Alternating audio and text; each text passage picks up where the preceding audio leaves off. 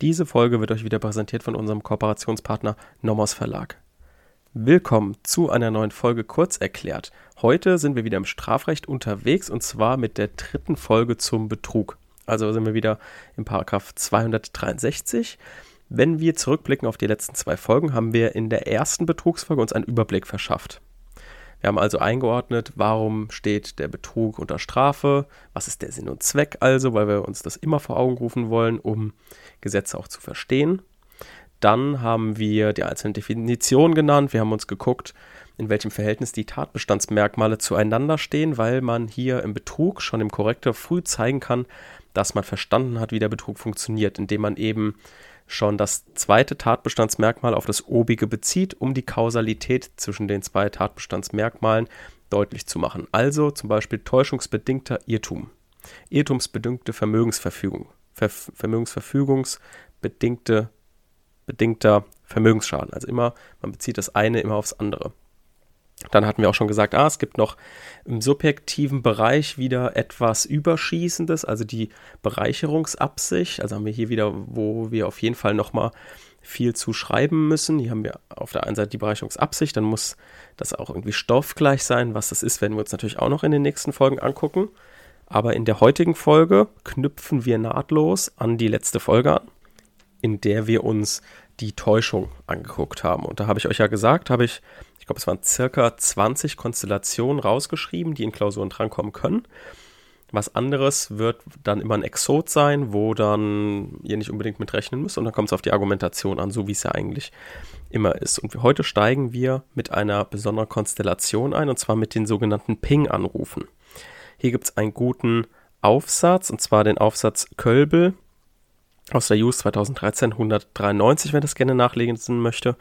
Und Hierbei handelt es sich um sogenannte servergesteuerte technische Hilfsmittel, also sozusagen ein Lockruf, der aber nach einem einmaligen Signalton sofort abgebrochen wird. Das heißt, die Betrüger machen sich hier zunutze, dass man bei jemandem anruft und derjenige, der angerufen wird, der überlegt, ach Mist, so schnell wieder aufgelegt, aber wer könnte das gewesen sein? Hoffentlich ist nichts Schlimmes und so. Also machen sich praktisch die Gutmütigkeit bzw. das Sorgenmachen der Leute zunutze. Genau, und hier ist es dann eben so, dass derjenige, der sich halt Sorgen macht, der vielleicht neugierig ist, ah, wer hat mich jetzt angerufen, die rufen natürlich dann zurück. Und dann ist das natürlich eine kostenpflichtige Hotline und am anderen Ende ist dann auf jeden Fall jemand, also dann ist dann der Betrüger selbst und versucht, die Leute möglichst lang in der Leitung zu halten. Also die Leute haben sich also vorher nicht Gedanken gemacht, ah, es könnte eventuell kostenpflichtig sein oder ähnliches, sondern die haben einfach aus reiner Neugier dann zurückgerufen. Und hier hat jetzt der BGH mit dem Urteil vom 27.03.2014, 3 STR 342 aus 13, ähm, hat gesagt, ja, Paragraph 263, der Betrug liegt vor. In dem Ping-Anruf liegt nämlich eine betrugsrelevante Täuschung der Angerufenen und zwar eine konkludente Erklärung dass der Anrufende kommunizieren möchte. Ne, das ist also die Täuschung. Die Täuschung liegt darin, dass derjenige, der anruft, immer damit konkludent erklärt, ich möchte auch kommunizieren und nicht nur kommunizieren, also im Sinne einfach sinnloses Gebrabbel, sondern man möchte auch irgendwie einen kommunikativen Akt rüberbringen, irgendwas dem anderen mitteilen. So, das ist also hier ähm, das Argument des BGH gewesen. Es gibt ein Gegenargument. Das Gegenargument sagt, der Ping-Anruf unterscheidet sich vom äußeren Vorgang nicht vom Anruf eines anderen Teilnehmers. Ne? Also der Ping-Anruf selbst und der andere Anruf derjenige, der wirklich kommunizieren möchte, der ähm, unterscheidet sich nicht. Also es ist grundsätzlich erstmal gleich. Also könnte man sich ja auch verwählt haben. Dann wollte ich auch nicht mit dieser Person irgendwie in kommunikativen Austausch treten. Also die sagen eben, dass ein bestimmter Lebensvorgang zu einem Irrtum beim Adressaten führe, reicht zur Begründung der Betrugsstrafbarkeit eben nicht aus. Hier gibt es dann auch nochmal wiederum ein Problem im Schaden. Das ist der sogenannte Gefährdungsschaden. Was der Gefährdungsschaden genau ist, das schauen wir uns dann an, wenn wir uns über den Schaden unterhalten. Da können wir natürlich nochmal Bezug nehmen hier auf diese Folge. Wichtig ist jetzt erstmal, dass wir wissen, im Rahmen der Täuschung, wo wir ja sagen, Täuschung ist eine intellektuelle Einwirkung auf das Vorstellungsbild eines anderen, die geeignet ist, eine Fehlvorstellung über Tatsachen hervorzurufen oder aufrechtzuerhalten, ist jetzt eben keine ausdrückliche Täuschung, sondern dieser kurze Ping-Anruf beinhaltet eben die konkludente Erklärung desjenigen, der ihn auslöst, dass ich kommunizieren möchte. So, das hat er jetzt eben, er wollte eben nicht kommunizieren. Und das ist halt jetzt hier die Täuschung. Ne? Also das ist praktisch das Problem um die Ping-Anrufe. Dann gibt es noch das Problem Täuschung durch Unterlassen. Also wenn jemand etwas ein, unterlässt, einen wahren Sachverhalt aufzuklären, also Paragraph 263 Absatz 1. Hier ist ganz wichtig, dass immer den Paragraph 13 mit zitiert, denn es ist ja ein Betrug durch Unterlassen. Und das kommt eben nur in Betracht, wenn es eine Pflicht zur Aufklärung über den wahren Sachverhalt gibt. Und wenn man zum Beispiel guckt, okay, woher könnte sich jetzt so eine Aufklärungspflicht ergeben, kann man natürlich sagen, aus dem Gesetz eventuell. Man kann aber auch sagen, aus gewissen Umständen, vielleicht aus einem Vertrag, könnte sich eine Aufklärungspflicht ergeben. Das muss man dann halt diskutieren. Hier könnte man natürlich, der Klassikerfall, den wir letztes Mal schon kurz angesprochen haben, das ist der Fall mit dem Wechselgeld. Also man kommt, bekommt zu viel Wechselgeld zurück und schweigt darüber. Dann könnte man überlegen, okay, ist es jetzt ein Betrug durch Unterlassen? Könnte ich eventuell aus dem soeben geschlossenen Kaufvertrag über das Benzin, könnte ich da ähm, eine Aufklärungspflicht mit beinhaltet sein in dem Kaufvertrag, dass ich den Vertragspartner über zu viel Wechselgeld aufklären muss. Aber hier muss man sagen, eben nein, weil das Argument von dem letzten Mal war ja, dass es zu weit führen würde, wenn man sagt, dass die bloße Entgegennahme einer Leistung eine konkludente Erklärung enthält, dass diese Leistung auch geschuldet ist. Ne, das kann man eben nicht sagen, sondern man sagt, ähm, die bloße Entgegennahme einer Leistung, also dieses darüber Schweigen, enthält eben noch nicht die konkludente Erklärung.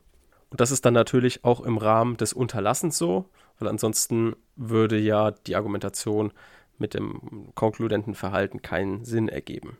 Dann die nächste Konstellation ist die ähm, Täuschung bei Rechtsauffassungen als Tatsachen.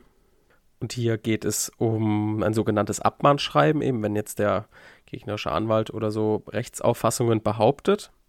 Dann ist natürlich im Zivilrecht so, dass die abschließende Entscheidung natürlich dem rechtlich kompetenten Richter obliegt. Aber jetzt hier in dem Fall werden Rechtsauffassungen, die in einem Abmahnschreiben benannt werden ähm, und dann vielleicht zu einer Zahlungsverpflichtung durch Vergleich den Gegner bewegen sollen, dass das eine Tatsachenbehauptung ist.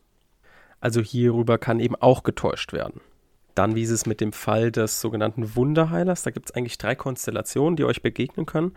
In einer Konstellation sagt eben der Wunderheiler oder ist der Wunderheiler selbst von seinem Quatsch überzeugt, den er erzählt. Dann fehlt es natürlich am Täuschungsvorsatz. Ne? Dann kann es eine Täuschung sein, objektiv, aber es ist, liegt eben kein Vorsatz zur Täuschung vor. Dann kann es sein, dass der Wunderheiler nur Heilung in Aussicht stellt. Also sagt, ja, nimm die und die Tinktur, dann könnte es dir in Zukunft besser gehen oder sollte dir in Zukunft besser gehen. Dann ist es, macht er ja eigentlich nichts anderes als ein Schulmediziner auch, nur dass der Schulmediziner sich eventuell sicherer ist, dass das auch funktioniert. Also das ist nur ein in Aussicht stellen von Heilung. Das genügt also noch nicht. Jetzt sind aber die Konstellationen anders gelagert, in denen der Wunderheiler sich falschen Tatsachen bedient oder die Situation mit falschen Tatsachen ausschmückt, beziehungsweise die Heilungsmittel mit Tatsachen ausschmückt, die nicht stimmen. Also beispielsweise, wenn du diese Tinktur dir auf den Daumen schmierst, dann wachsen dir drei Haare mehr oder sowas. Ne? Also das, ähm, das ist auf jeden Fall etwas, was, was mit Tatsachen äh, unterfüttert ist, die zumindest den Anschein der Wissenschaftlichkeit haben, aber eben, ähm, eben dann nicht stimmen können. So, also das sind die zwei, die drei unterschiedlichen Konstellationen. Werbung. Auch heute haben wir wieder eine kleine Empfehlung für euch und zwar von unserem heutigen Kooperationspartner, dem Nomos Verlag. Dieses Buch habe ich, glaube ich, schon mal empfohlen, würde es aber trotzdem nochmal empfehlen, weil ich es sehr gut finde und weil es im Moment auch wieder top aktuell ist. Es ist eine Neuauflage ähm, und zwar mit der fünften äh, Auflage von 2022.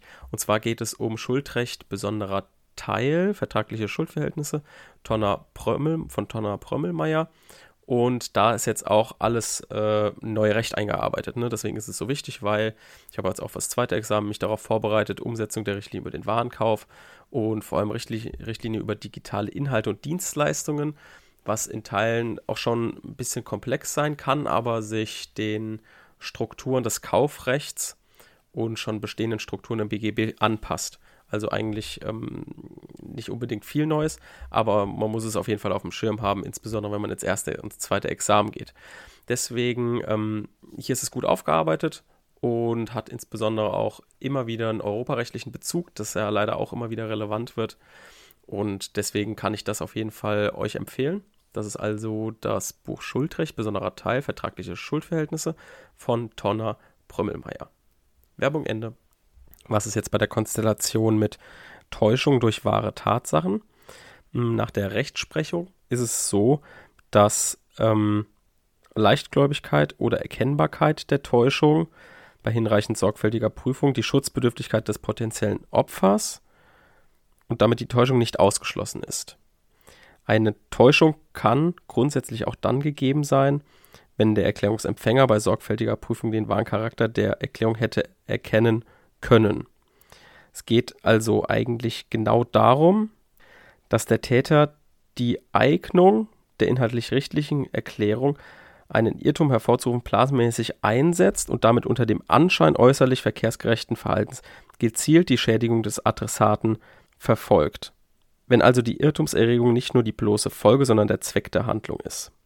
Das hat der BGH genauso gesagt, BGH 28.05.2014, 2 STR 437-13. Hier, um das euch vielleicht ein bisschen anschaulicher jetzt zu gestalten, hat der BGH das in einer ähnlichen Situation auch nochmal so bestätigt, und zwar in der Situation der Abo-Falle. Also wenn durch die Gestaltung der Seite mit, mit wahren Tatsachen, und das ist alles so richtig, aber gezielt eben die Kostenpflichtigkeit verschleiert also durch, durch irgendwie einen großen Button, der irgendwie aussieht, als wäre es kostenlos und unten drunter steht ganz, ganz klein, man sieht es nicht, irgendwie, ja, dadurch verpflichtest du dich zu fünf Jahren 20 Euro im Monat oder was auch immer.